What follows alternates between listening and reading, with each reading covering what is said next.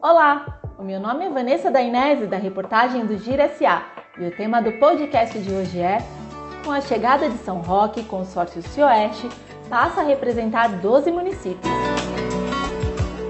A cidade de São Roque passou a integrar o consórcio intermunicipal da região Oeste, o CIOeste. Até então, a entidade que serviu para representar importantes municípios da região metropolitana da Grande São Paulo era formada por 11 municípios, que juntos representam aproximadamente 3% do PIB nacional. Em setembro de 2021, a reportagem do Gira SA publicou com exclusividade que essas 11 cidades totalizam 2.337.472 habitantes. Com a chegada de São Roque, com pouco mais de 92 mil habitantes, o Cioeste caminha para representar uma região com aproximadamente 2,5 milhões de pessoas.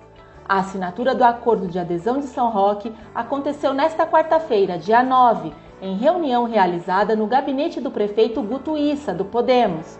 Participaram do encontro o secretário executivo do CIOeste e ex-prefeito de Osasco, Jorge Lapas, o chefe de gabinete da Prefeitura de Osasco, Jorge Poio, o diretor de projetos do consórcio, Carlos Abrão, e o diretor de relações empresariais, Valdir Batista.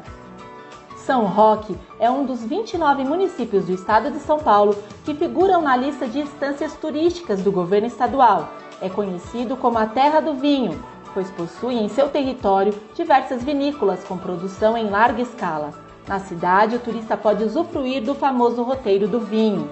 O município também comporta o São Paulo Catarina Aeroporto, que opera voos nacionais e internacionais. Especialistas de mercado afirmam que o local tem potencial para se tornar um dos maiores aeroportos do país nos próximos anos, uma vez que está cercado de municípios considerados verdadeiros redutos com galpões logísticos e empresas gigantes do e-commerce. As cidades que compõem o Cioeste são Araçariguama, Barueri, Cajamar, Carapicuíba, Cotia, Itapevi, Jandira, Osasco, Pirapora do Bom Jesus, Santana de Parnaíba, São Roque e Vargem Grande Paulista. Para mais informações sobre a nossa região, acesse o portal de notícias no www.giracia.com.br. Até mais!